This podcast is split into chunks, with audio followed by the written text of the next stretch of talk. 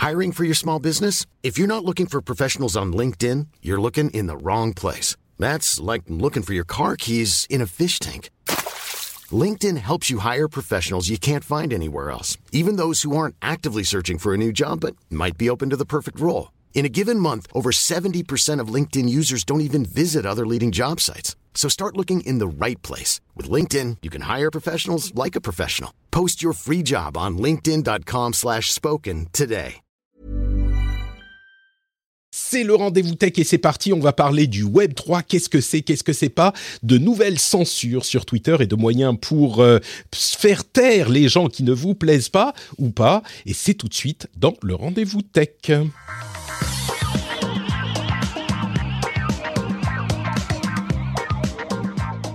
Bonjour à tous et bienvenue sur le Rendez-vous Tech, le podcast où on parle technologie, internet et gadgets. Je suis Patrick Béja et pas Patrick Déjà, c'est la première fois que je la fais celle-là presque. Et euh, je vous viens en direct dans les oreilles depuis la Finlande où dans ma maison de campagne, il fait moins 17. Bon, à l'intérieur, il fait un peu plus chaud, mais moins 17 dehors, donc le puits a gelé et donc on n'a plus d'eau dans la maison. C'est formidable. Heureusement, le chauffage marche encore. Euh, je crois qu'il manquerait plus que ça. Il est arrivé que le chauffage ne marche plus, hein, euh, par euh, moins 10, quelque chose comme ça. C'était sport. Bon, on n'est pas là pour parler des conditions de vie de Patrick, on est plutôt là pour parler de tech. Et aujourd'hui, je voudrais remercier Léo Seven, Aidan, Clem, Igor, Desserac, Aubeuf, Marc Bender, Eri, Brioc Le Floc, Gauthier, Sébastasi et les producteurs Peter Rigal et Raph. Ce sont tous ceux qui soutiennent l'émission sur Patreon, enfin tous ceux, une petite partie, parce que vous êtes très nombreux à soutenir le rendez-vous tech sur Patreon, et je vous en remercie infiniment, parce que ça veut dire que je peux payer la personne qui va venir réparer euh, le puits, enfin dégeler le puits. Je peux vous dire que ça, c'est des choses essentielles. Merci à vous tous. J'ai également l'immense plaisir de recevoir un habitué de l'émission, Guillaume, Guillaume Vendée, qui euh, nous rejoint. Comment ça va Guillaume? Tu es en forme?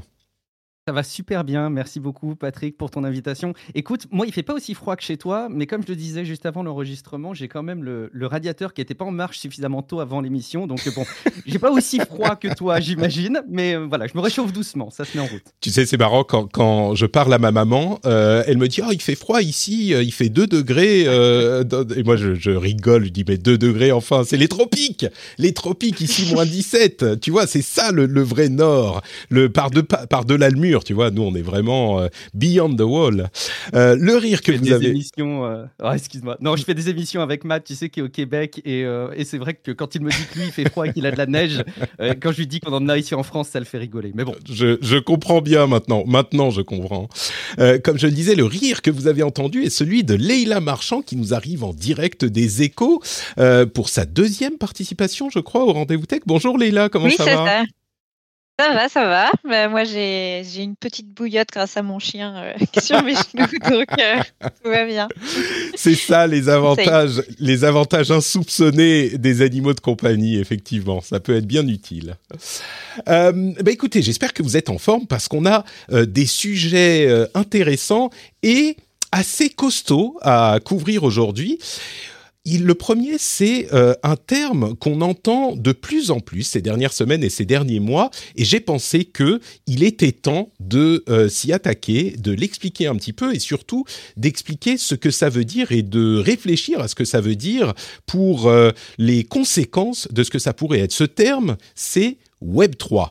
Et comme je le disais, on en entend parler depuis quelques semaines, allez, même un petit peu plus longtemps. Mais maintenant, c'est arrivé suffisamment à la surface euh, des conversations tech que je me suis dit qu'il fallait que vous, vous en compreniez les tenants et les aboutissants aussi, vous qui nous écoutez, puisque c'est un petit peu le but de l'émission, de vous résumer et de vous expliquer tout ce qui se passe dans la tech. Et Web3, bah, c'est un terme qui est vraiment à la mode en ce moment. Et je suis sûr que Guillaume euh, et Leïla, vous en avez un petit peu entendu parler aussi. Hein. Je vais expliquer dans une seconde, mais je crois que là, ça devient un terme euh, presque commun dans la tech des initiés quand même. Oui, et puis en plus, c'est un terme qui, concentre plein d'autres buzzwords et concepts technologiques, donc c'est intéressant forcément à suivre. Oui, ça fait l'actualité. C'est vraiment euh, un truc qui vient du monde des cryptos, des crypto-monnaies. Alors, après les bitcoins et les tokens et les NFT et les DAO, Eh ben, le prochain terme à la mode, c'est Web 3. Les autres n'ont pas disparu du tout. Hein. Je veux pas qu'on pense que euh, il y en a un qui chasse l'autre. On est toujours dans des termes qui font les technologies et l'actualité de ce monde, qui est un petit peu un monde à part, comme je le dis souvent, le monde des cryptos. Mais le Web 3, c'est un truc encore différent. Mais c'est peut-être un truc différent dans le sens où c'est un terme qui formalise un concept qui existait depuis longtemps. C'est en fait le rêve des adeptes de euh, blockchain et de crypto, en général, pas que de crypto-monnaie, d'un web décentralisé. En fait, l'idée, c'est euh, de prendre le terme Web 3.0, après le Web 2.0, et alors ils l'ont fait un petit peu à leur sauce en disant Web 3 parce que c'est pour les gens qui savent, tu vois, euh, c'est que les boomers qui disent Web 3.0. En vrai, il faut dire Web 3.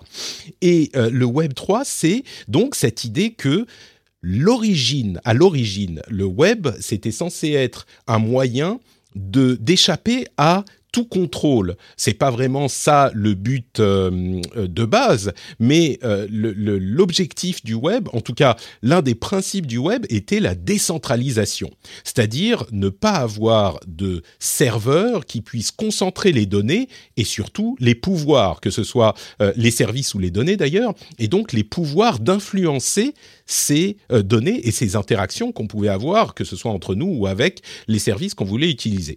Eh bien, la communauté du Bitcoin et enfin du, je dis du Bitcoin, euh, tous ces termes sont un peu interchangeables, même si c'est une erreur technique de le faire comme ça, mais en réalité c'est la communauté plutôt de la blockchain qui rêve de d'établir le nouveau web à partir de la technologie blockchain et d'autres technologies associées le web nouvelle génération de manière réellement décentralisée. De la même manière que les crypto-monnaies sont de la finance décentralisée, sans point euh, de contrôle unique, euh, et que les choses comme les smart contracts, les contrats intelligents, les smart contracts, ou même les NFT font de la propriété un petit peu décentralisée, ou les DAO sont des organisations décentralisées, eh bien le Web 3 c'est le web décentralisé qui, encore une fois, n'est pas dans le concept quelque chose de nouveau, puisque le World Wide Web à, l'époque avait et, Internet en général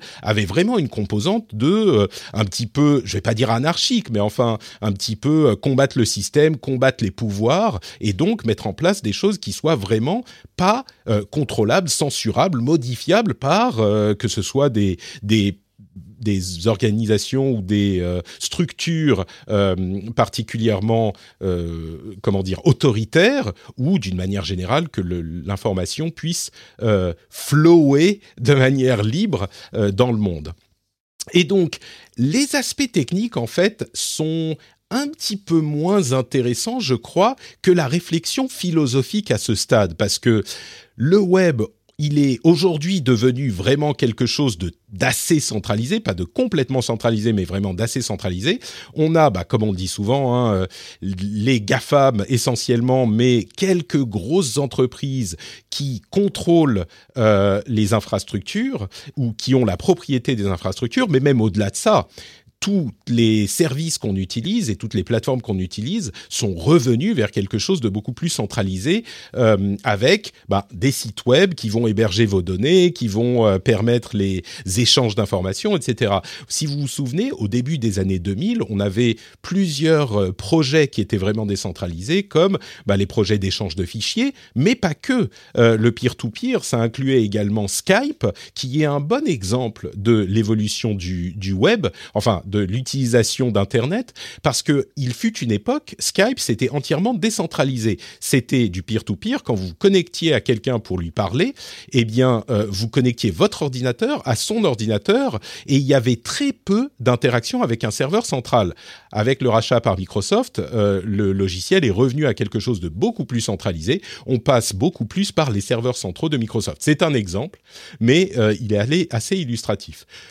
Donc, le la communauté des euh, amateurs de blockchain et de décentralisation rêve du Web 3, le web décentralisé. Voilà pour l'explication un petit peu de ce que c'est et ça serait construit sur, en gros, hein, la blockchain. À vrai dire, j'ai l'impression que tous ces concepts restent un tout petit peu vagues quand même. On n'est pas non plus dans quelque chose où on a exactement la manière dont ça fonctionnerait même si on a une certaine énergie qui est sur qui est, qui est, déployée sur la construction de ce qui est encore une fois un, rêve en quelque sorte. Et du coup, je me retourne vers mes co-animateurs pour poser la question à votre avis, c'est presque une question un petit peu provoque. Euh, est-ce que j'ai envie de la poser directement comme ça Est-ce que le web décentralisé est quelque chose de souhaitable euh, Je vais poser la question à, à, Guillaume, mais je rentre direct dans le cœur du sujet. C'est bien le décentraliser le web ou pas? Merci de ce cadeau, Patrick, de nous inviter sur des sujets si simples sur lesquels on peut s'exprimer aussi simplement.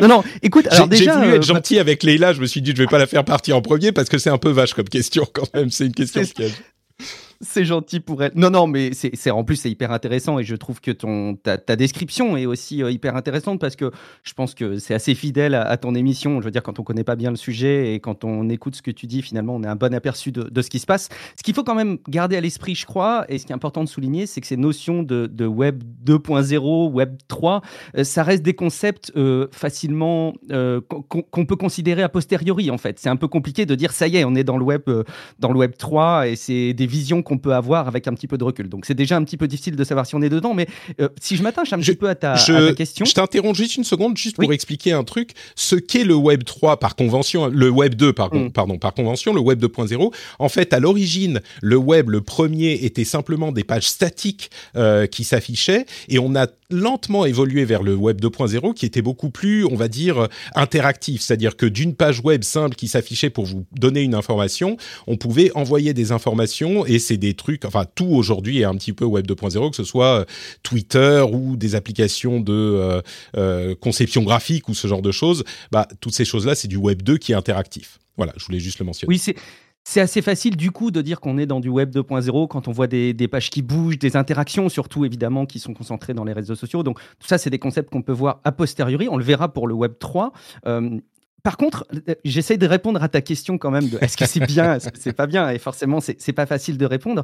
Moi, j'y vois quand même probablement des, enjeux euh, bah, très positifs par certains aspects, parce que quand on parle aujourd'hui dans la tech de euh, problèmes qu'il y a derrière la, concentration de la donnée, de concentration de l'information, avec certaines grandes plateformes, ça fait peur. Il y a les politiques forcément qui s'approprient petit à petit le sujet avec des tentatives de réponse pour justement lutter contre cette hégémonie donc, quelque part, c'est souhaitable. Et en même temps, je ne veux pas paraphraser notre président de la République, mais en même temps, euh, j'ai aussi quelques réserves parce que je vois euh, des écueils qu'on peut vite euh, qu'on peut vite voir affronter avec ça. Par exemple, on parle des crypto-monnaies et c'est vrai que spontanément, si on regarde ça sur le papier, on se dit c'est quand même chouette de ne pas dépendre des banques, de pouvoir être libre, de pouvoir fonctionner avec une certaine forme d'anonymat et de liberté.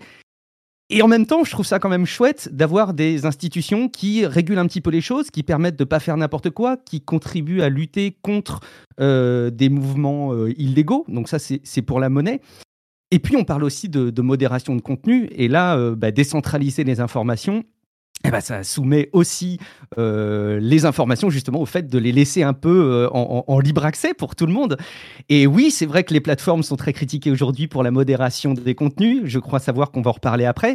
Mais, euh, mais malgré tout, elles font quand même un travail, probablement critiquable, mais un travail. Donc est-ce que ça, on va pas le voir passer à la trappe avec quelque chose de trop décentralisé? Un, dernier mot avant de laisser la, la parole à Leïla, je ne veux pas monopoliser, mais on a un exemple de décentralisation, c'est celui de Mastodon, hein, qui euh, c'est un peu sa philosophie, c'est le réseau social qui se veut être un Twitter décentralisé. Et aujourd'hui, on n'a pas vu de vraie plus-value à ce réseau social communément euh, euh, admis de la part des, utilisateurs aujourd'hui. Au-delà du fait que sur le principe, presque de manière philosophique, bah, les informations n'appartiennent et il n'y a pas de contrôle qui appartient à une société, contrairement à, à Twitter. Mais oui, je, je crois que au-delà de ça, il n'y a pas de d'intérêt spécifique à Mastodon plutôt que Twitter.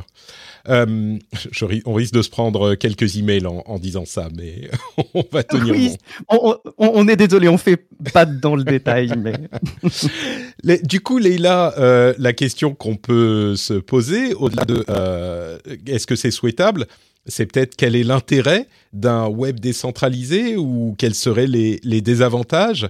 Euh, je sais, Là encore, c'est pas une question facile, mais je te jette euh, à l'eau et on va voir ce que tu vas en faire.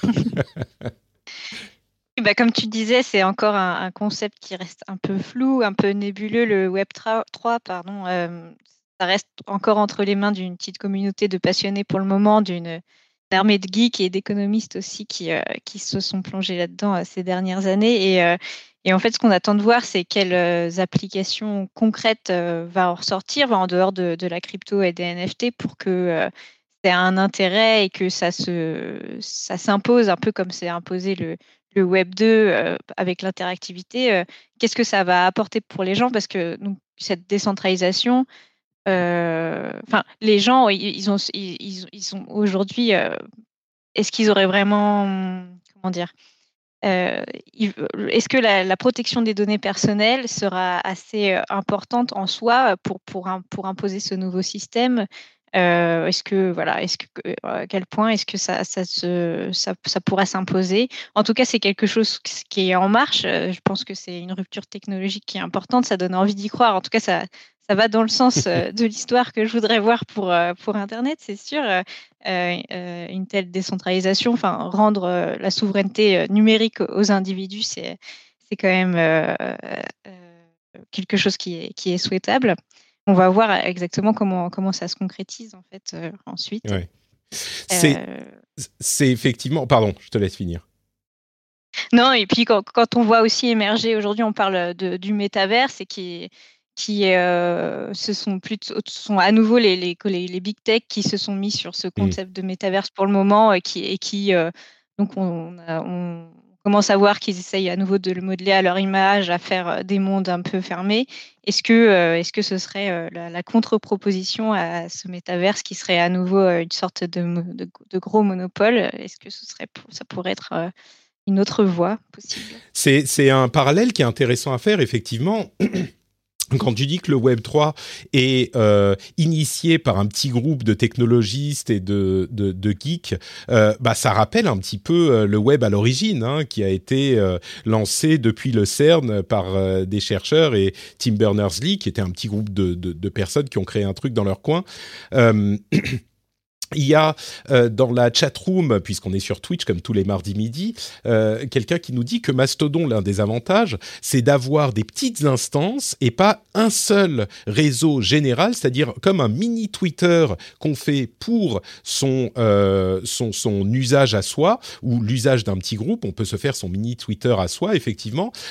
disons que ça, ça pourrait être faisable également sur un, enfin n'importe quelle une société pourrait également créer un truc de ce type-là. Mais c'est vrai que c'est un avantage que, peut avoir Mastodon. Euh, et, donc de mettre euh, en, parallèle avec le métavers qui est alors je dirais que c'est quand même un truc qui est euh, décrit comme euh, ouvert et euh, une technologie qui serait utilisable par n'importe qui, mais qui est effectivement initiée par bah, les, les, gens qui sont déjà en place. C'est deux voies qui sont intéressantes à mettre en parallèle, effectivement.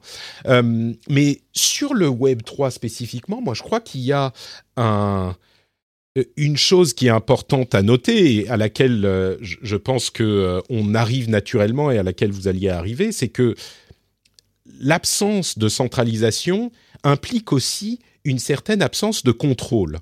Et je mmh. crois que depuis l'époque où on a rêvé Internet complètement décentralisé et le web libre, on a eu, allez, on va dire depuis cinq ans environ, un petit peu une retombée sur Terre où on se rend compte que, euh, bah justement, on a besoin d'une certaine quantité de contrôle.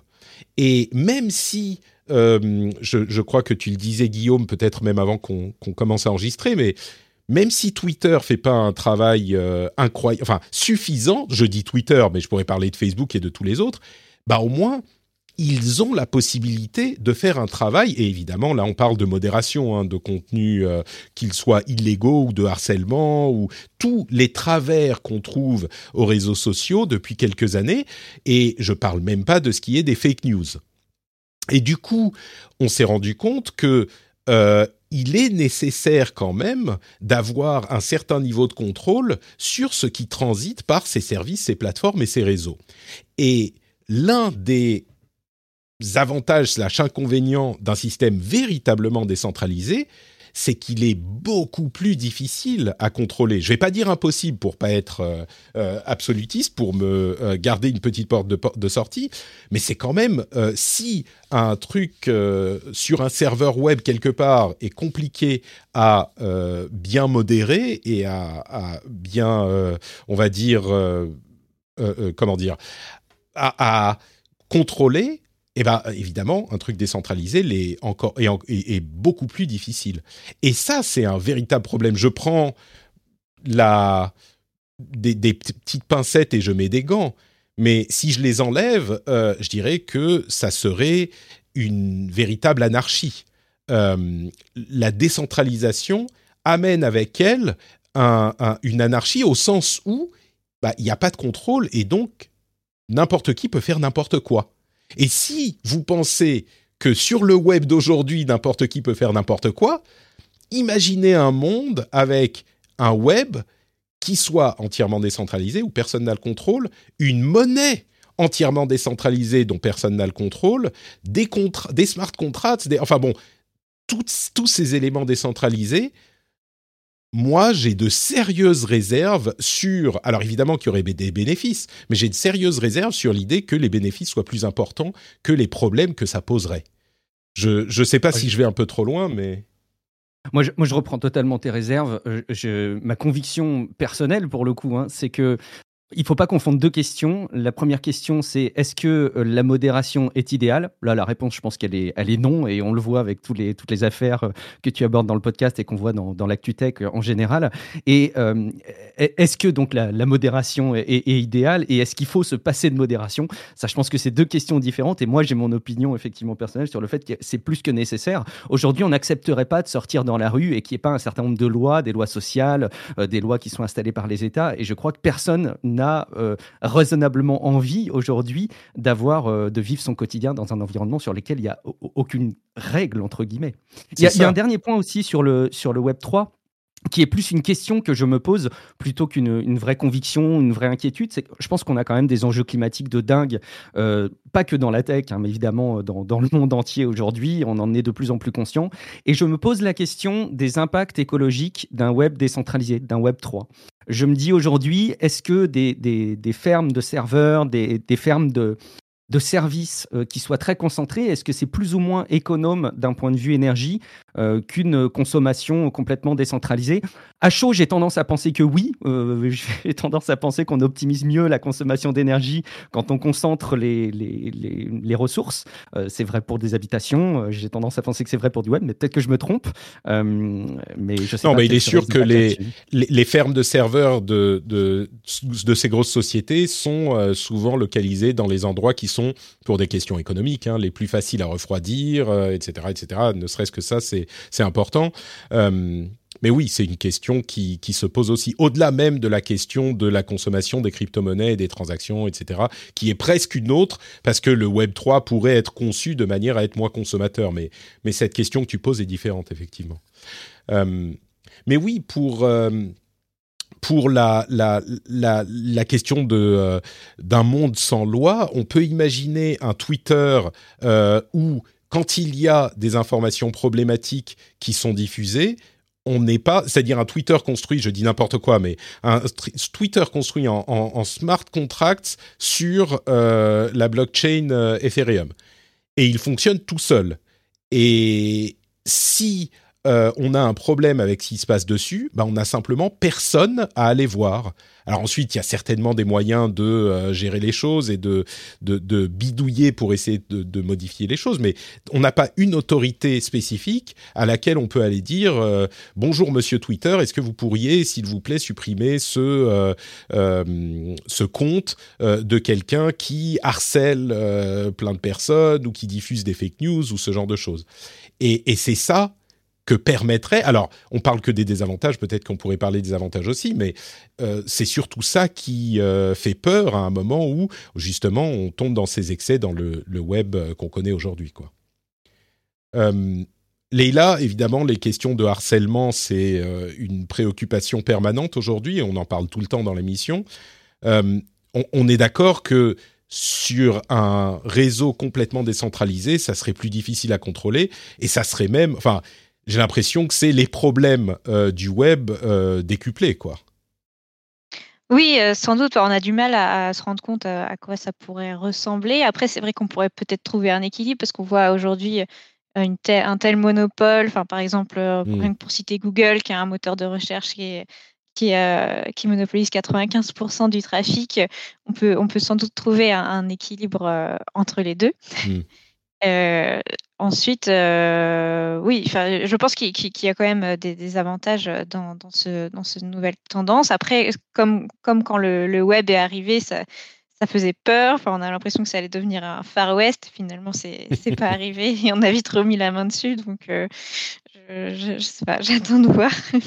Non, c'est vrai, ça, dépend du contexte que tu dis. Léla. C'est vrai que je, ne pensais pas à ça, mais si tu réfléchis à un web décentralisé, par exemple pour des environnements comme en Chine, où on peut peut-être assez mm. objectivement euh, euh, trouver vite des limites et des réserves au fait que tout soit trop contrôlé, bah oui, forcément, ça, ça fait une forme de solution, mais bon. Non, c'est vrai. Et puis l'exemple de Google est bon aussi. Euh, Google en Europe, c'est 90% des, des, des, recherches sur Internet. c'est vrai que ça met beaucoup de pouvoir dans les mains d'une société. Euh, peut-être que un Google. Alors là, on arrive dans les aspects nébuleux du Web 3. Est-ce que un service sur le Web 3 qui serait décentralisé, comment est-ce que le service de recherche web serait décentralisé sur le Web 3 Ça, c'est des questions. C'est on, va trop loin, quoi. C'est vrai qu'il y a beaucoup d'interrogations encore et plein de questions auxquelles on peut pas répondre. Et peut-être qu'on y voit les problèmes potentiels euh, sans forcément imaginer les solutions que ça pourrait amener, justement parce qu'on n'a pas d'image euh, claire de ce que ça pourrait donner. C'est c'est pas faux ce que tu dis, euh, Léla. Bon, on, laisse une, une, porte de sortie encore pour euh, penser que ça pourrait être un petit peu un petit peu intéressant tout de même. Mais ça se, on a parlé. Oui, Guillaume. Est-ce que, je, peux juste rebondir sur le, dernier, le, commentaire tout à l'heure qu'a fait HD Loga là, sur Twitch euh, Alors, bon, il, est, il est assez affirmatif, lui. en tout cas, il, nous alerte sur le fait que ça pourrait être un, concept nébuleux euh, qui ressemble à une, une forme d'arnaque. Euh, évidemment, là, on est sur des grandes tendances et des grands concepts techniques, mais c'est intéressant quand même peut-être de rappeler aux auditeurs aussi que quand on va vous solliciter aujourd'hui en vous disant Ouais, tu vas voir, viens m'aider, c'est le nouveau concept de demain du Web 3. Bon, alarmez-vous, c'est peut-être pas forcément parce qu'on n'a pas compris tous les tenants et les aboutissants et qu'on se pose des questions sur ce sujet-là que c'est forcément l'avenir et qu'il faut forcément foncer tête baissée dedans. Quoi. Évidemment. Évidemment, on ne sait pas du tout où va aller cette, cette idée qui est un petit peu euh, imprécise encore, mais je crois qu'on a aussi tendance à oublier que euh, certaines solutions techniques restent parfois mal utilisées, où on parle de la blockchain souvent avec euh, les NFT qui sont des arnaques ou les DAO qui ne mènent nulle part, ce genre de choses. il faut pas non plus perdre de vue qu'il y a des solutions techniques intéressantes qui font des choses nouvelles et différentes, et c'est le cas dans ce domaine des crypto-monnaies et des, de la blockchain, même si ça a des aspects critiquables et on le critique, j'ai moi, je me méfie. Enfin, c'est pas que je me méfie, mais euh, j'ai une petite frustration sur les gens qui veulent tout jeter à la poubelle en disant ah c'est de l'arnaque, c'est du c'est hmm. du vent, etc. Alors que non, il y a une fondation technologique derrière qui est complètement euh, euh, je ne sais pas quel terme utiliser pour ne fâcher personne, mais je peux dire, je pense qu'elle est révolutionnaire. Le concept des crypto-monnaies est mathématiquement et technologiquement quelque chose de complètement fou. Et les, blockchains aussi. C'est un concept euh, établi par... Euh, comment il s'appelait Satoshi Nakamoto, c'est ça? Euh, cette, cette, personne anonyme dont on ne saura peut-être jamais qui elle est vraiment, même si on a des pistes. Il a inventé un truc, ou lui et son équipe ont inventé un truc qui était vraiment fou. Et c'est difficile à comprendre quand on n'en comprend pas les enjeux techniques. Et mmh. je crois que les enjeux techniques sont pas intéressants à détailler parce qu'on va pas se mettre à parler de, mathématiques. on est suffisamment théorique parfois dans l'émission pour pas aller jusque là. Mais la technologie est intéressante, c'est évident. Donc il faut pas tout jeter. Enfin, enfin, faut pas jeter le bébé avec l'eau du bain, quoi. Et ça reste à voir si ça donnera quelque chose de vraiment intéressant en application plus tard. Euh, alors, je, voudrais glisser euh, vers un autre sujet qui est un peu lié en fait, c'est Twitter et la censure, un énième chapitre de cette euh, aventure de la liberté de parole sur Twitter. Il y a une ou deux semaines, on a parlé d'une nouvelle policy, d'une nouvelle pratique de Twitter, pas pratique mais règle de Twitter, qui était que on n'avait pas le droit de poster une photo de quelqu'un sans leur accord. Et évidemment, à la base, c'est une euh, règle qui est qui, qui, a beaucoup de sens, hein, parce que euh, il y a beaucoup de gens qui utilisent des photos de personnes sans leur accord euh, pour des pour les harceler ou pour enfin clairement, on ne devrait pas avoir le droit de poster des photos de quelqu'un sans leur accord sauf, ils ont établi dans les règles, sauf quand c'est des questions de euh, pour le bien public, pour des questions de journalisme, etc. Et c'était un petit peu vague, et certains journalistes euh, ont averti que ces règles étaient trop vagues et qu'elles pouvaient donc, on pouvait en abuser. Eh bien, c'est ce qui s'est passé, c'est ce qui s'est produit euh, ces dernières semaines avec des gens qui ont utilisé cette règle pour faire bloquer des comptes de personnes qui dénonçaient on arrive toujours au euh, point Godwin dans ce genre de discussion, mais des personnes qui dénonçaient des néo-nazis ou des suprémacistes, euh, des suprémacistes blancs, en postant des photos d'eux sur Twitter. Ce qui a une valeur euh, journalistique évidemment, et il y a des journalistes qui se sont vus, qui ont vu leur compte bloqué par ce biais. Pourquoi je parle de censure? Parce que ce sont ces personnes dont la photo était employée, qui ont utilisé le processus de euh, signalement de Twitter en disant ce compte utilise une photo de moi sans mon autorisation et euh, suite à cette opération, eh bien le compte se retrouve bloqué. Alors Twitter a expliqué ensuite que c'était euh, une erreur du système et qu'ils avaient débloqué les comptes en question parce que les photos avaient une certaine valeur journalistique mais ça montre bien que bah, ces problèmes-là, et les problèmes de modération, sont compliqués et qu'on peut utiliser même les règles de modération les mieux intentionnées pour euh, bah, faire des, des euh, euh, taire des gens dont on n'aime pas ce qu'ils disent. Même quand je crois qu'objectivement, c'est pour ça que j'utilise l'exemple des nazis, je crois qu'objectivement, bon, euh, un rassemblement public euh, où un journaliste prend une photo, eh ben, il devrait avoir le droit de la poster sur un forum public comme Twitter. C'est intéressant de voir la manière dont, quelles que soient les bonnes intentions ou les intentions des réseaux, on peut toujours les détourner euh, pour, pour, pour à, son profit en quelque sorte. Léla, je ne sais pas si euh, c'est un truc qui t'évoque euh, quelque chose, mais cette, ce en fait, il n'y a pas vraiment de solution euh, qui fonctionne 100% du temps pour la modération des réseaux sociaux, et ça, ça, ça en est un bon exemple. Est-ce que ça reste une bonne règle de dire, bah, on peut pas utiliser les photos de quelqu'un sans son accord, ou est-ce que ça peut mener à des excès justement comme cela, donc il faudrait peut-être la remettre en question? Bah, c'est une bonne règle dans le sens où justement elle va dans, dans, dans, le sens de la, de la loi, enfin en tout cas je parle de la loi française que je connais bien sur le, droit à l'image. Euh, c'est exactement ce qui est dit dans la loi aujourd'hui, c'est qu'on ne peut pas poster publiquement euh, une photo, une vidéo d'une personne sans son accord écrit d'ailleurs. Euh, et donc, ça va dans ce sens-là, sauf que là, le, juge, c'est Twitter, donc ils sont bien embarrassés parce qu'il y a des milliers de tweets qui sont postés par seconde dans le monde, 500 millions de messages par jour. Euh, donc, et on sait qu'à la seconde où une image est publiée, c'est presque déjà trop tard pour la faire disparaître totalement. Donc, c'est tout le casse-tête de la modération.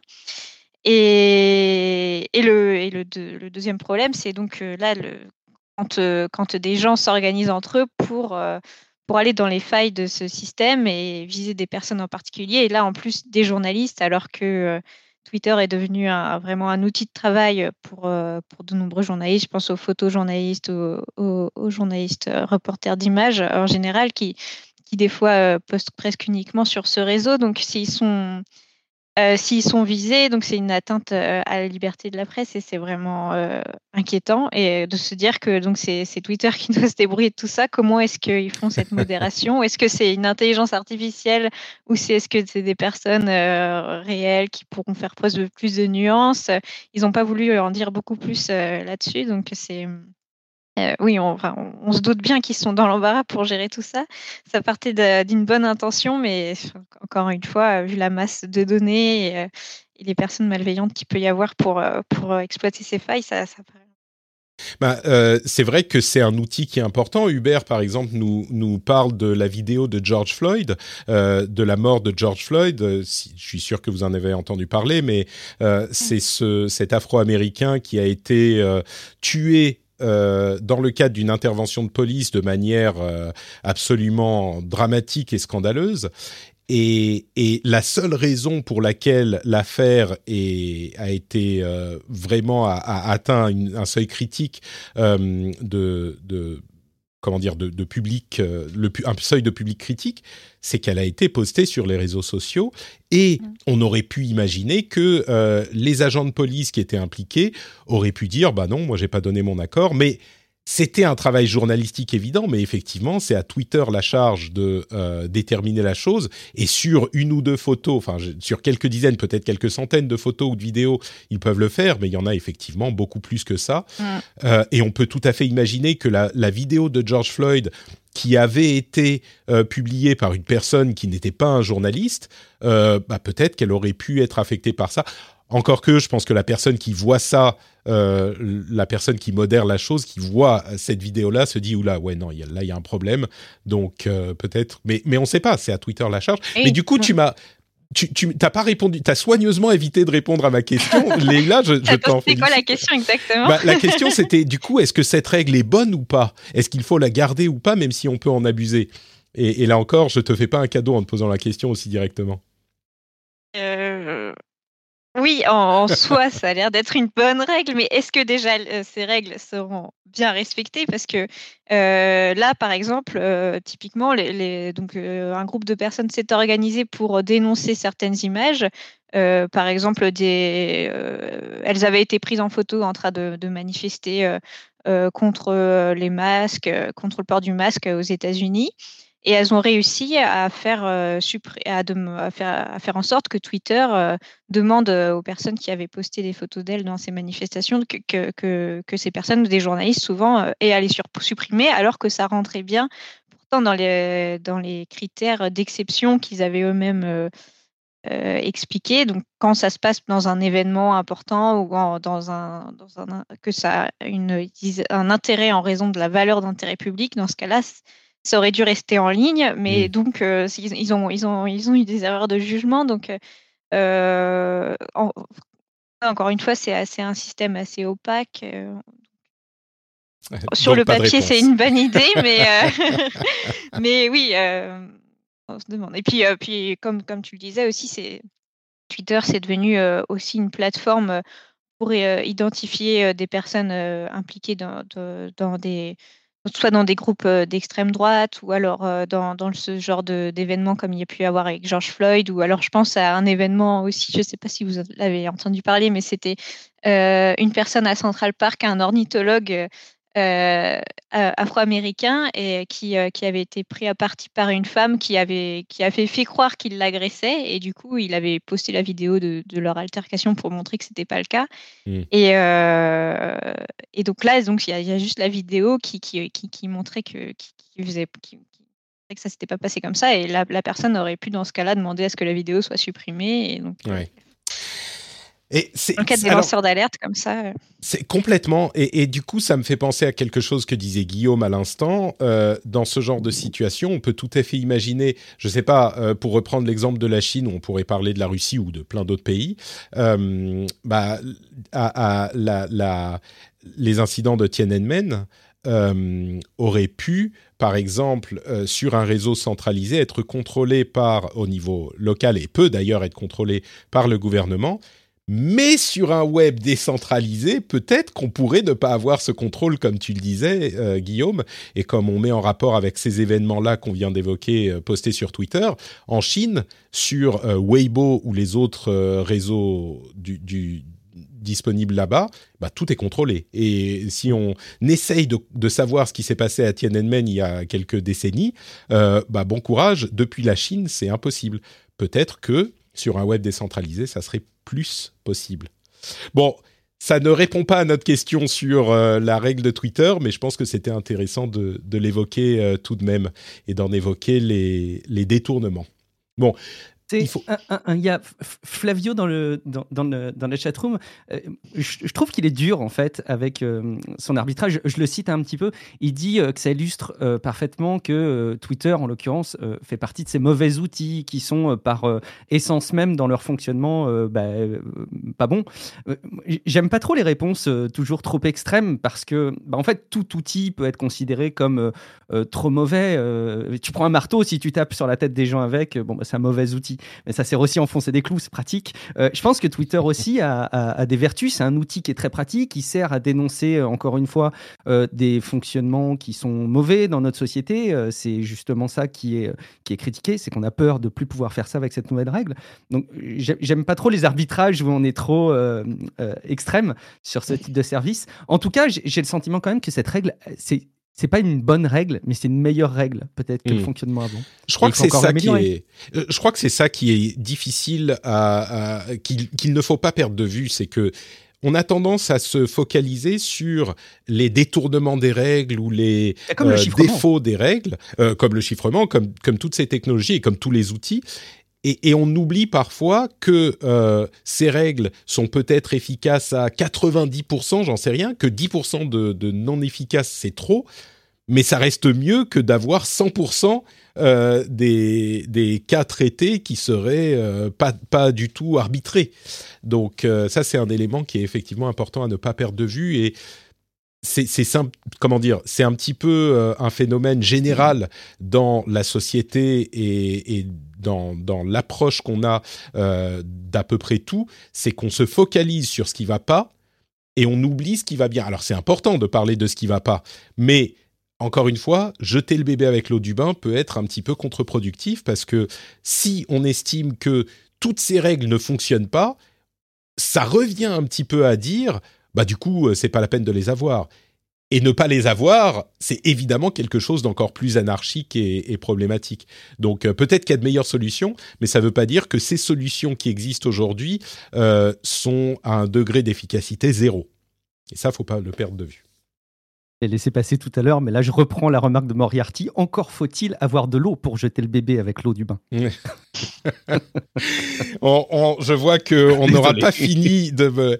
Écoutez, j'ai encore le chauffage. Je veux pas trop, je vais le jinxer là. Je vais, ça, va demain. Je vais vous dire qu'il aura pété aussi, mais euh, je sais pas lequel je préfère. Euh, je vous rassure, normalement j'aurai de l'eau ce soir. J'espère, parce que sans eau c'est pas facile de prendre des douches. bon, on va du coup continuer avec euh, ARM que Nvidia pourrait perdre et d'autres sujets. Mais avant, j'aimerais vous parler de café. Vous vous souvenez, si vous écoutez l'émission toutes les semaines, que le café, c'est important. Le café, c'est important quand on aime le café. Mais la question, comme souvent, c'est combien de café veut-on? Est-ce que chaque semaine, vous allez boire 5 cafés, 10 cafés, 20 cafés? Eh bien, dites-vous qu'avec un seul café de moins cette semaine, vous pourriez financer le rendez-vous tech. Et oui, c'est incroyable, mais c'est vrai. Si vous décidez que, eh ben, 9 cafés, ça vous suffit, alors que d'habitude vous en prenez 10, eh ben, le tarif de ce café supplémentaire que vous ne boirez pas, vous pouvez l'attribuer au Patreon du Rendez-vous Tech sur patreon.com slash rdvtech. Et ça suffira à faire de vous un patriote qui obtiendra des bonus absolument incroyables comme les émissions sans pub, sans même cette petite partie promo au milieu. Euh, peut-être qu'elle est tellement drôle que vous voudriez la voir quand même, hein, c'est possible. Euh, je ne vous juge pas. Mais vous pourriez aussi avoir les timecodes, les épisodes bonus, les éditos, etc., etc. Donc, si vous vous dites que Patrick vaut bien un café, euh, ils font un hashtag là, Patrick vaut bien un café ou un truc comme ça. Et ben, vous pouvez aller sur patreon.com/slash rdvtech. C'est ça la question à se poser. Est-ce que le rendez-vous tech, ça vaut un café pour vous? Est-ce que ça a cette valeur dans votre vie? Est-ce que le fait d'avoir une heure dans le métro où vous passez un bon moment à nous écouter, ou dans les transports, ou pendant que vous faites le ménage, eh ben, est-ce que ça vaut le prix d'un café? Si la réponse est oui, direction sur patreon.com slash rdvtech pour voir de quoi il en retourne. Et n'oubliez pas quand vous rentrez chez vous, vous mettez les clés dans le bol, ça fait cling, et là vous dites Ah, Patrick, cette histoire de café, là, il faut que j'y pense un petit peu. Patreon.com slash rdvtech. Et merci à vous tous et toutes. Many of us have those stubborn pounds that seem impossible to lose, no matter how good we eat or how hard we work out. My solution is PlushCare. PlushCare is a leading telehealth provider with doctors who are there for you day and night to partner with you in your weight loss journey. They can prescribe FDA-approved weight loss medications like Wagovi and Zepbound for those who qualify.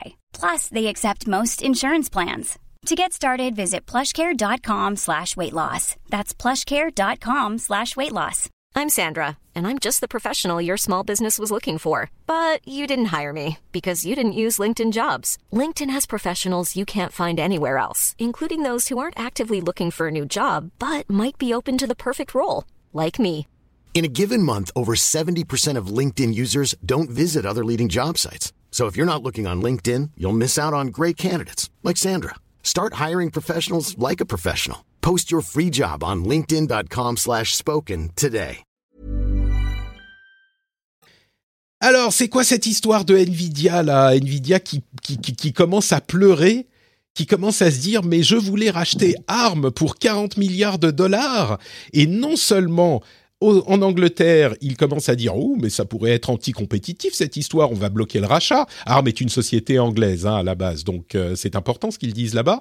Mais en plus, la FTC, la Federal Trade Commission aux États-Unis, s'y intéresse aussi et euh, veut bloquer le rachat de ARM. Ils ont lancé une procédure pour ça. Euh, on en avait beaucoup parlé hein, à l'époque du rachat de ARM par Nvidia.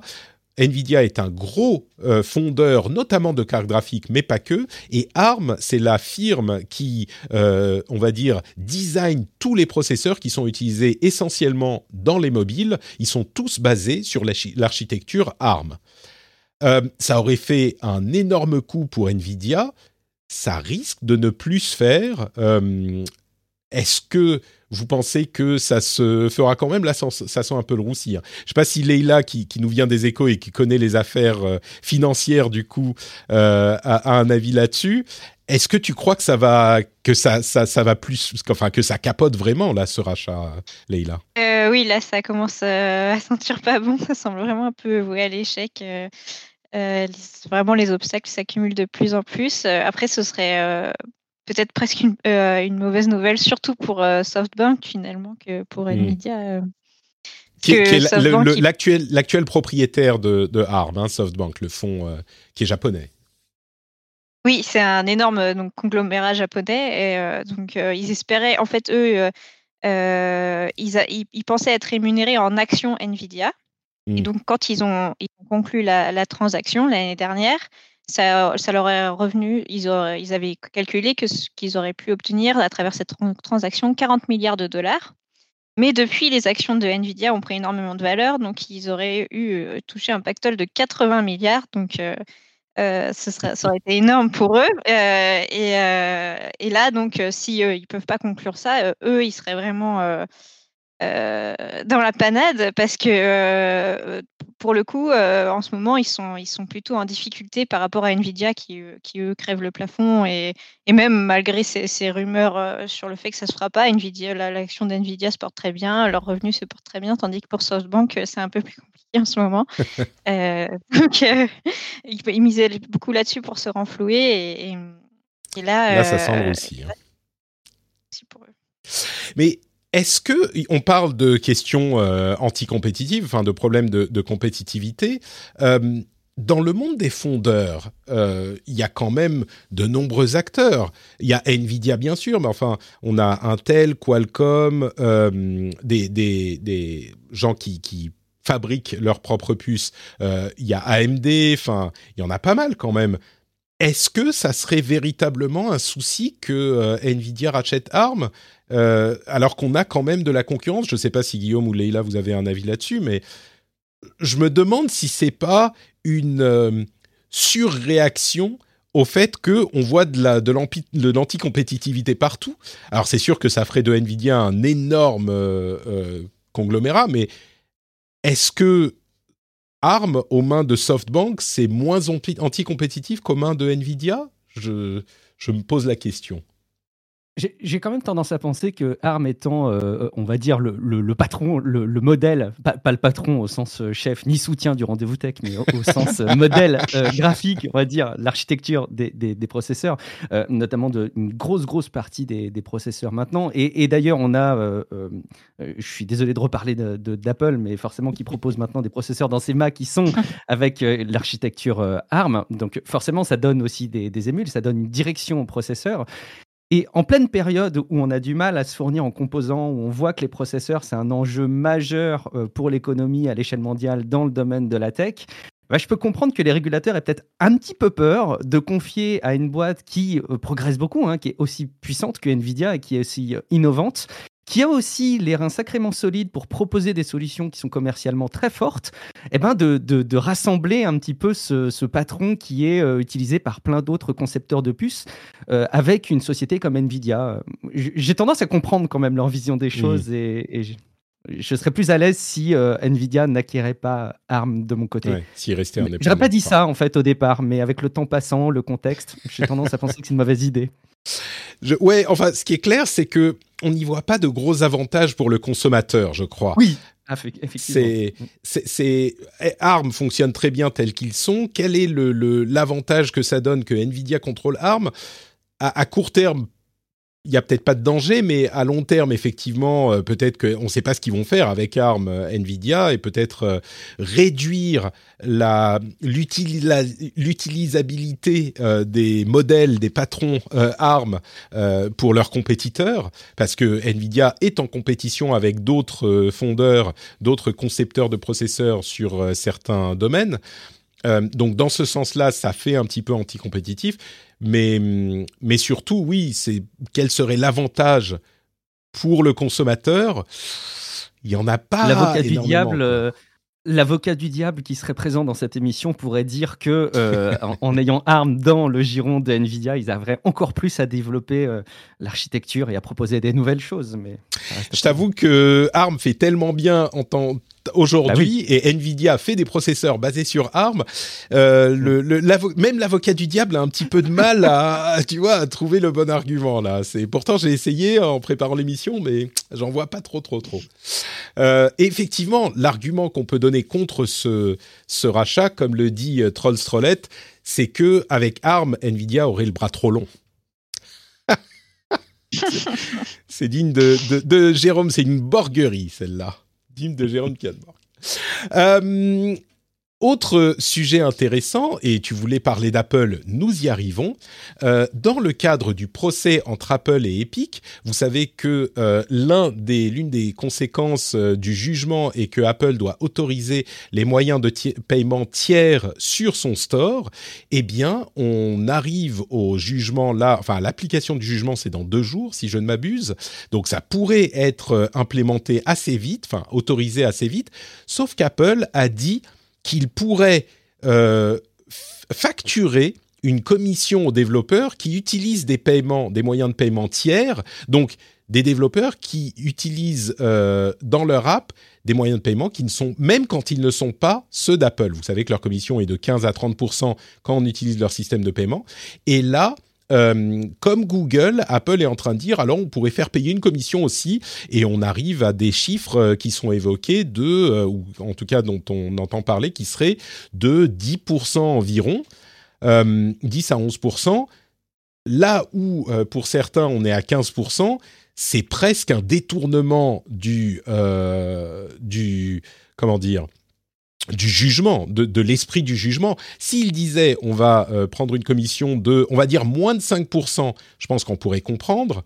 Euh, S'ils disent 10 à 11%, je me demande si la juge euh, n'aura pas quelque chose à dire là-dessus, parce que les, euh, si on doit ajouter les commissions du moyen de paiement supplémentaire aux 10% d'Apple, bah ça revient au tarif que prendrait Apple plus ou moins dans certains cas, c'est un moyen de détourner, euh, de passer outre le jugement. Donc je ne sais pas si ça passerait. Ceci dit, s'ils prennent euh, une commission de, euh, allez, 3-4%, je pense que ça serait peut-être logique parce qu'il y a quand même un service qui est fourni par Apple dans le cadre de l'App Store.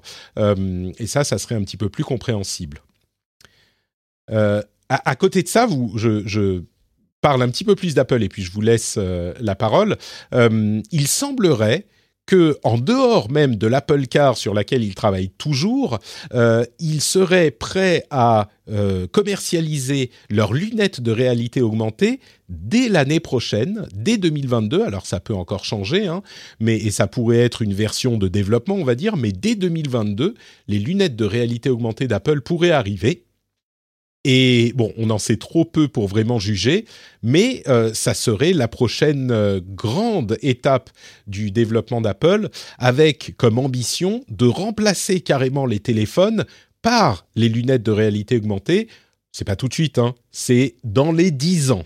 Donc, euh, selon les rumeurs qui sont bien informées, il semble y croire très très fort. Et c'est vrai que le fantasme, là encore, est euh, séduisant. L'idée d'avoir des lunettes sur lesquelles on va avoir toutes les informations qu'on aurait sur notre smartphone euh, et, ne plus avoir besoin du smartphone. Encore une fois, c'est à terme. Hein. au départ, toute la connexion, toute la, les calculs se feraient sur le smartphone auquel seraient connectées les lunettes. Donc, on aurait besoin du smartphone pendant encore longtemps.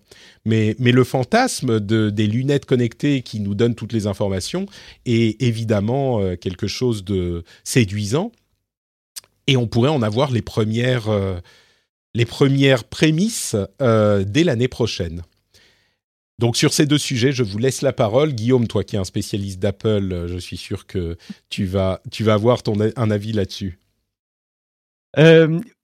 Sur les commissions, je n'ai pas d'avis. Je, me pose juste la question euh, de, comment l'identifier. Est-ce que c'est du déclaratif pour les développeurs? Parce que j'ai quand même du mal à, identifier comment est-ce qu'Apple ah bah, pourrait euh, détecter. C'est voilà, ce serait du déclaratif. Donc mhm. j'imagine c'est du boulot aussi pour eux. c'est plus sur le, casque de, de, réalité augmentée ou réalité virtuelle qui préparerait. Alors bon, c'est évident que ça va venir de toute façon tôt ou tard cette histoire. Ce qui est intéressant de se poser comme question, je trouve, c'est que on a les, les, les iPhones, les smartphones qui depuis des années maintenant ont dans les tops de téléchargement des applications euh, euh, mobiles tiers euh, les services de maintenant Meta, Facebook, les réseaux sociaux, etc., les messageries. Qu'est-ce qui va se passer demain? Est-ce que là-dedans, dans ces casques-là, il y aura Meta de, de, Meta? Ou est-ce qu'il y aura un Pomiverse? Est-ce qu'enfin ils vont faire une proposition de valeur avec une interface qui créerait et des interactions sociales? Est-ce que tout sera, sera après tout décentralisé Va savoir. Moi, c'est là où je me pose un peu la question. Comment ça, ah je pense que c'est une plateforme hein, qu'ils proposent Apple, même s'ils sont en train de développer beaucoup de services. À la base, eux, leur intérêt, c'est d'être la plateforme sur laquelle vient tout le monde. Mais, euh, mais Meta, euh, du coup, on revient à la question du, du métavers avec des lunettes de réalité augmentée. Ça serait euh, un truc qui serait beaucoup plus cohérent et, on y vient. Hein. Je crois que je ne sais pas si ça fonctionnera euh, ou pas, si ça sera les, les télé 3D de la nouvelle télé 3D qui, qui, se plantera au bout de deux ans, euh, mais on va passer par cette étape, c'est certain. Leïla, je te laisse la parole aussi sur ces petites euh, affaires d'Apple. Oui, bah sur, sur le casque en tout cas c'est pas encore les, les, designs officiels, mais euh, je sais pas si ça va vraiment remplacer le smartphone parce que ça doit pas être très pratique. On parle d'il y a 10 ans. Ça sur hein. le nez. oui, c'est vrai, c'est vrai. mais en tout cas, les designs qui sont qui sont pas encore officiels, elles sont quand même assez boches. J'espère que ça sera mieux que ça. je, je, veux dire un truc euh, avant de te laisser continuer parce que c'est vrai que la réaction peut être euh, peut être un petit peu euh, comment dire ah mais attends euh, téléphone comment est-ce que ça peut être remplacé par les les les, les lunettes? Il y a 10 ans, on était en 2011, l'iPhone avait 3-4 ans, on faisait pas grand-chose sur l'iPhone à l'époque, on faisait déjà beaucoup, mais on faisait pas énormément sur l'iPhone. Le, le, téléphone d'aujourd'hui est beaucoup, beaucoup plus complexe et technologiquement supérieur à ce qu'on connaît aujourd'hui. Donc, à terme, dans dix ans, on peut imaginer que des lunettes seront euh, des, objets très très différents de ce qu'on peut imaginer pour des lunettes de réalité augmentée aujourd'hui. C'est sûr. Et il parle aussi de, réalité augmentée, aussi de, de, réalité virtuelle. Il y a les deux, donc peut-être qu'il y aura deux casques différents, un qui serait plus immersif et un plus léger peut-être pour le quotidien. Le, le casque de réalité virtuelle arriverait plus tard, possiblement. On avait entendu le contraire à un moment, mais bon, ça, ce sont les, dernières rumeurs. Et donc, le, le casque de réalité augmentée euh, serait le premier à sortir, ou de, réalité mix. Peut-être que je dis réalité augmentée, mais qu'en réalité, euh, c'est ce casque de réalité virtuelle qui a un passe-trou pour voir le monde réel aussi. Donc, peut-être que je me fourvoie euh, en interprétant mal cette rumeur. Peut-être que c'est un casque de réalité virtuelle qui peut aussi vous montrer votre environnement qui est certainement plus facile techniquement à, euh, euh, à designer au niveau ingénierie. Votre, discussion me fait réaliser quelque chose, Patrick. Vous, parlez du, smartphone, euh, ce que c'était avant, ce que c'est aujourd'hui, euh, les, les, cases de réalité virtuelle, ce que c'est aujourd'hui, ce que ça pourrait être dans 10 ans. je me rappelle un petit peu à quoi ressemblaient les téléphones portables des années 90. Je me rappelle des épisodes de X-Files où il y avait euh, Scully qui sortait le gros, gros téléphone portable. Ça a bien évolué. Ça n'avait pas évolué comme ça a évolué. Ça n'aurait pas l'usage que ça a aujourd'hui, c'est sûr. Tu sais que l'exemple est peut-être meilleur, euh, celui que tu donnes. Parlons des téléphones avant l'iPhone euh, par rapport à ce qu'on a aujourd'hui. Euh, alors là, on remonte un tout petit peu plus loin, on remonte à il y a 15 ans, mais si on avait, si on nous avait montré en, en 2021 les téléphones qu'on aurait en 2005, on aurait dit, mais enfin. vous, vous êtes, vous avez fumé quelque chose, Monsieur Béja. qu'est-ce que, qu'est-ce que, qu'est-ce qui se passe?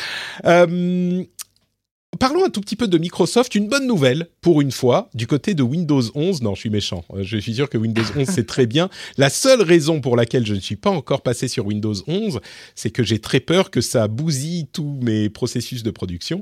Euh, je, suis sûr qu'il est parfaitement, euh, parfaitement designé.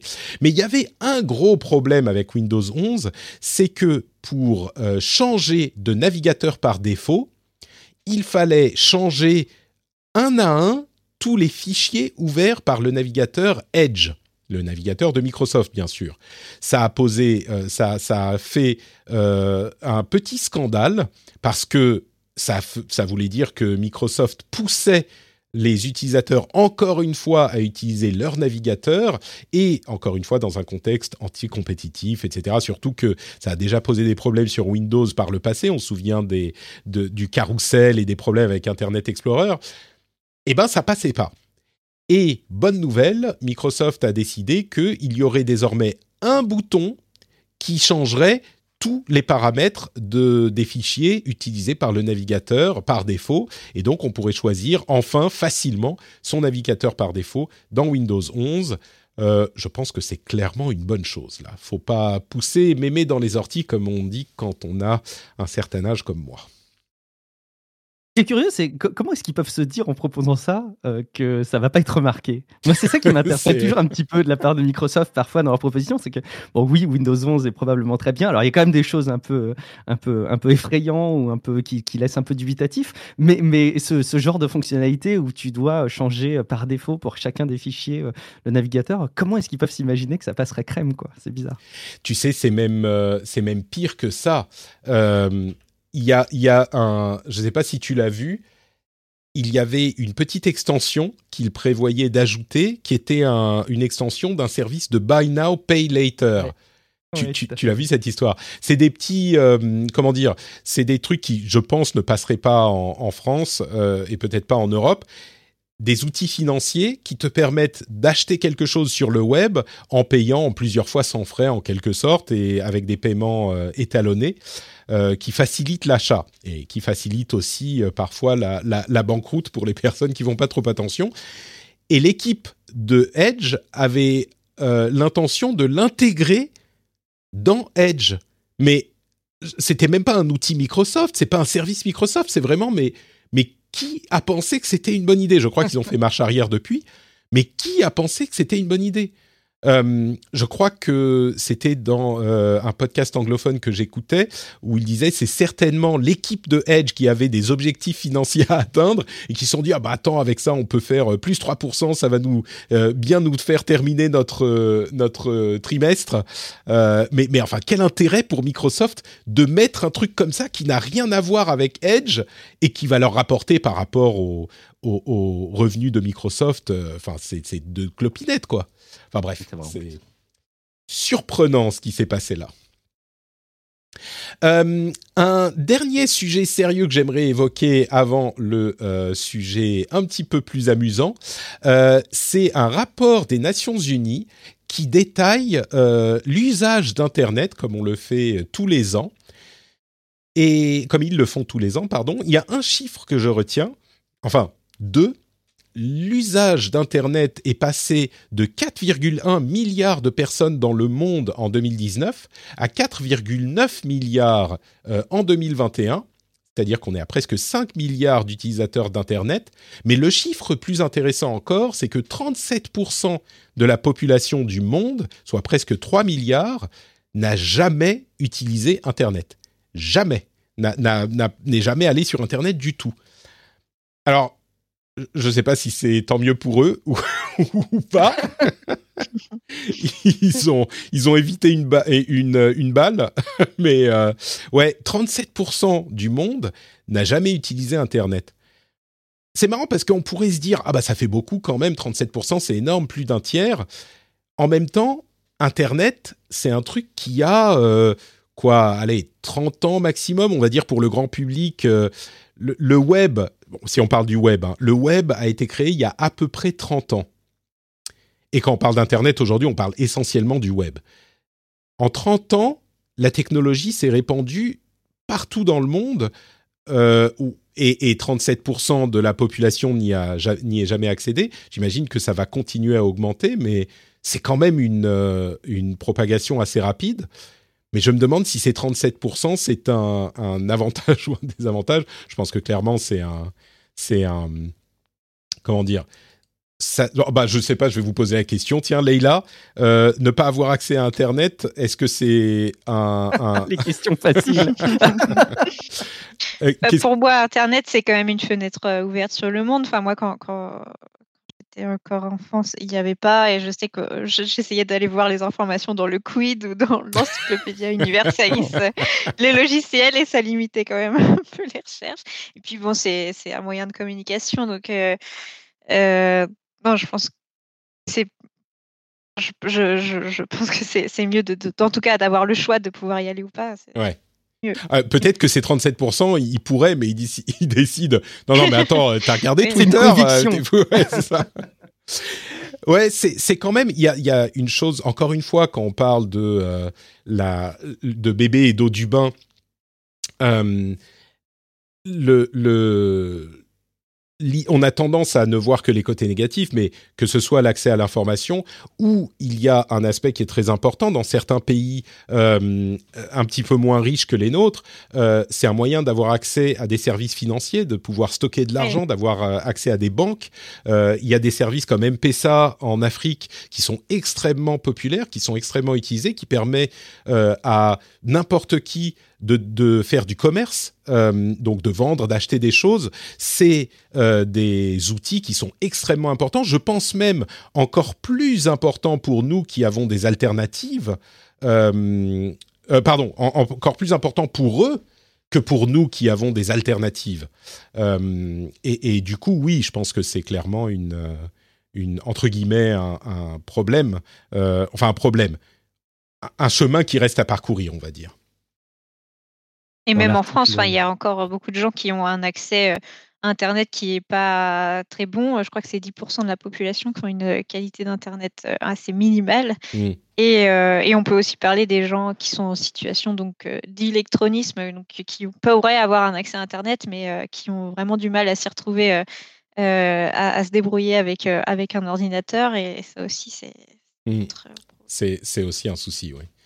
Je suis sûr d'ailleurs que les 37%, il y a des gens dans, tous les pays, bien sûr, euh, plus dans certaines régions que euh, dans d'autres, mais je suis sûr qu'en France, il y a des gens qui n'ont jamais touché à Internet aussi. Euh, un petit mot pour répondre à quelqu'un qui dit après 37% de la population mondiale vit sous le seuil de pauvreté et meurt de faim, ils ont d'autres priorités. Je vous encouragerais à lire un petit livre dont je parle de temps en temps qui s'appelle Factfulness pour remettre un petit peu la réalité au milieu des fantasmes. Euh, le, monde n'est vraiment pas celui qu'on croit. et celui qu'on a dans notre imaginaire collectif. Et, et, beaucoup de pays et de populations que vous voyez d'une certaine manière sont en réalité très différentes. Donc je le mentionne en passant. Factfulness. Euh, et puis la dernière chose que je voulais mentionner, c'est au rayon des conspirations prouvées, ou presque, on y est presque, euh, il y a cette histoire de cabane sur la face cachée de la Lune. Est-ce que vous avez entendu parler de ça? C'est un peu tech parce qu'on est dans l'espace avec des vaisseaux spatiaux, tout ça. Bon, tout est tech, donc je peux parler de ce que je veux dans cette émission. Est-ce que vous avez entendu parler de cette cabane sur la Lune? Oui. D'accord. je, l'ai vu grâce aux notes de l'émission, pour tout te dire, parce que j'avais pas vu l'article. Mais je sais ce que c'est. Hein. Je sais que c'est le portefeuille de crypto-monnaie de Satoshi Nakamoto qui a été euh, posé sur la Lune, j'en suis sûr. Exactement. Bah, c'est intéressant, c'est euh, un petit rover qui est sur la Lune, un rover chinois, qui a vu euh, à, sur la face cachée une sorte de monticule cubique dont on ne sait pas exactement de quoi il s'agit. Et ce qui est marrant, c'est que une des théories du complot populaire, c'est que la, les États-Unis, a priori, ont une base sur la face cachée de la Lune depuis longtemps. Et donc on se demande si ce petit truc cubique qui est très flou, qu'on ne voit pas très bien sur les photos actuelles de, du rover, serait une euh, alors une base c'est peut-être un bien grand mot mais serait une sorte de, de, de, cabane de quelque chose euh, sur la lune. Ça se trouve ça se trouve c'est un effet d'optique et c'est un météore qui est tombé ou un truc du genre. Mais n'ayez crainte le rover est en route, le U2 est en route et il y arrivera dans trois mois à sa destination. C'est marrant parce qu'il est à quelques centaines de mètres, mais ça va lui prendre euh, euh, ah non c'est quelques dizaines de mètres. Ça va lui prendre plusieurs euh, semaines, voire deux ou trois mois pour y arriver. Et donc, euh, on va, on aura la réponse. On masque la réalité, forcément, Patrick. Enfin, il faut laisser du temps aux scientifiques d'imaginer euh, des fausses choses pour nous les montrer après. Voyez, exactement, exactement. C'est non, mais même mieux. Il faut que dans les trois mois, les Américains aillent, retournent sur la Lune, euh, sur la face cachée, pour retirer la cabane discrètement. Ben voilà, faut leur laisser le temps aussi. C'est ça. On aura une heure où tout à coup les caméras de YouTube 2 ne marcheront plus étrangement, et quand elles remarcheront, il ne sera plus là. Mais c'est marrant, hein, parce que si ça se trouve, ça se trouve, ils ont mis un truc là-bas, en se disant, ah bah là-bas, on est tranquille, il y a personne. En même temps, j'imagine qu'ils savent où est U2 2 et qu'il est pas loin, à quelques centaines de mètres, voilà. Et donc, peut-être qu'ils en auraient parlé euh, pour désamorcer le truc. Ils auraient dit, genre, euh, eh, nous avons le plaisir de vous annoncer que nous avons mis un truc sur la Lune. Euh. bon, ça me paraît bizarre. Ça se trouve. C'est très improbable. c'est comme, en fait, ça me permet de placer un de mes mots préférés qui est pareidolie, qui est la tendance du cerveau à voir euh, d'autres formes dans, ce qu'on regarde. Et on en voit beaucoup aussi avec les photos qui sont prises sur Mars. Parfois, on a l'impression de voir un visage ou une construction ou un animal. Et en fait, c'est juste la, notre tendance de, à voir des, des choses qui, des visages ou des, ou, des éléments reconnaissables dans des paysages, mais, euh, mais ouais, c'est toujours énigmatique. C'est mieux que, c'est sûr, quand les robots ils nous ramènent des, juste des rochers à étudier. C'est moins sexy. Pareil, Dolly, tu dis C'est la, la, tendance du cerveau à reconnaître les patterns euh? Oui, c'est ça, des formes, des visages. Pareil, Dolly, très bien. Je vois que euh, tu as été bien, euh, tu as euh, bien subi le lavage de cerveau des puissants qui, qui t'ont fait croire que on ne voyait pas réellement la réalité dans ces photos. Très bien. Merci à tous les deux d'avoir participé à cette émission. C'était un grand plaisir de vous avoir. C'était un bon moment passé ensemble.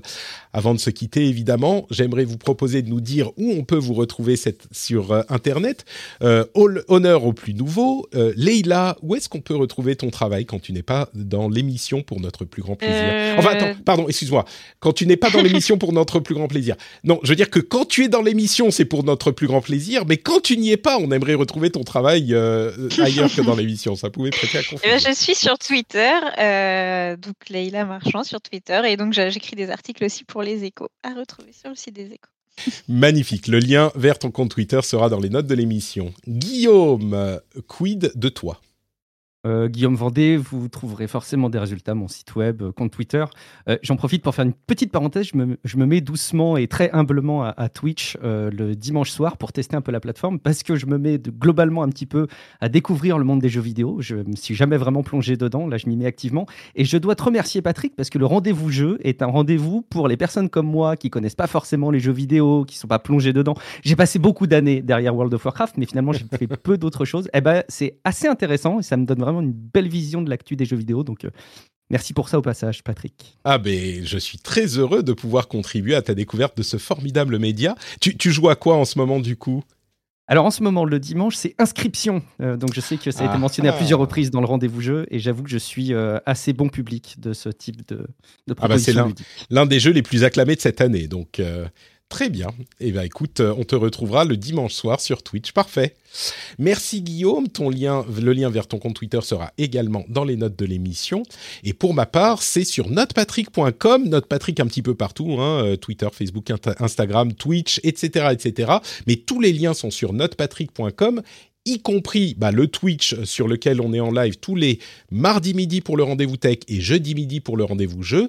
Et on a aussi le Discord où on discute toute la semaine, un petit peu tout le temps, dans une ambiance super sympathique avec des gens très cool. C'est un petit peu familial, on y est très très bien. Donc vous pouvez avoir le lien vers le Discord sur notepatrick.com également. Venez nous y rejoindre, on y passe de bons moments.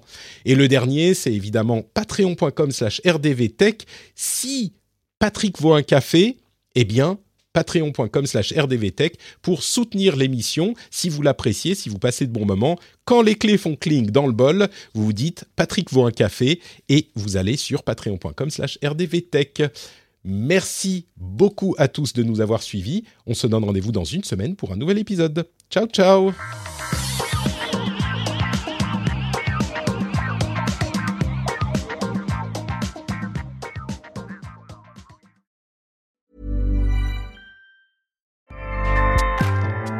ACAST powers the world's best podcasts. Here's a show that we recommend.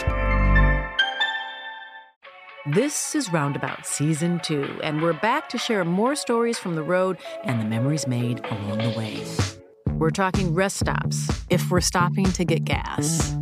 You will be timed. you will be for sure. Misguided plans. I grew up in the city, so I have like you know, a healthy fear of real extreme darkness. this was like wilderness. A lot of laughs. Y'all weird, but you, yeah, you, you were different. Like you were real different, bro. I can't really put my finger on it. And so much more.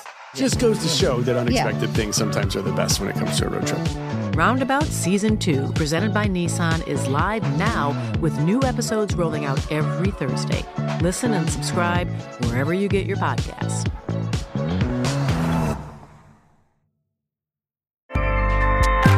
ACAST helps creators launch, grow, and monetize their podcasts everywhere. ACAST.com.